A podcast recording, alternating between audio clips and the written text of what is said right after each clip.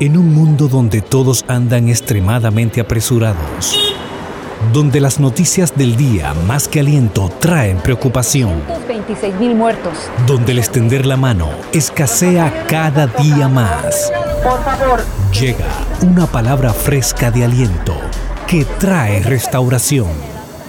Justo a tiempo, el podcast de Isaura Maleno.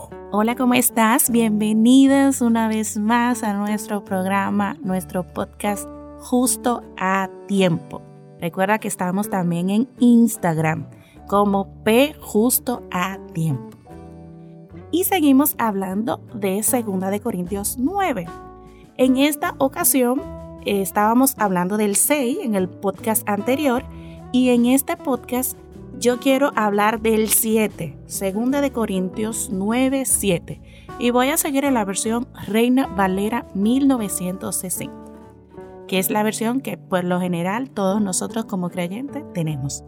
El 7 dice, es un versículo muy conocido, pero te lo, lo quiero recalcar en el día de hoy. Dice así, cada uno dé como propuso en su corazón, no con tristeza ni por necesidad porque Dios ama al dador alegre. ¿Cuánto de nosotros cuando vamos a ofrendar lo pensamos una y otra vez? Y decimos, no, pero es que este dinero yo lo tengo. Dice ahí que de no con tristeza, ni por necesidad. Dios no necesita nada de nosotros. Cuando vayas a dar algo, y no tan solo en la iglesia, en las ofrendas, sino también si vemos a alguien en necesidad. Quizás tú sabes que tu vecino no tiene con qué comer y tú le puedes pasar un plato de comida. Si lo vas a hacer, hazlo con alegría. Si le vas a dar algo a alguien, hazlo con alegría, como lo propusiste en tu corazón, no con tristeza ni con necesidad, porque mm, lo estás haciendo tú. Esto me recuerda la historia de Ananías y Zafira. Ananías y Zafira dijeron, vamos a regalar, o sea, de lo que nosotros vendamos, vamos a dar a la iglesia, ¿verdad?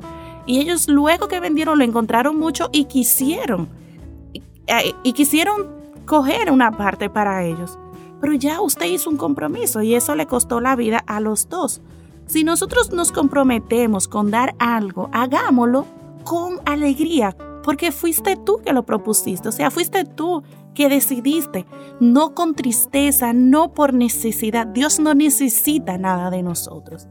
Quizás esa persona que tú vayas a ayudar, si tú no lo haces, créeme que Dios enviará a otra persona a hacerlo. Recibe tú la bendición y hazlo. Cuando no obedecemos al Señor, vemos también nuestras consecuencias.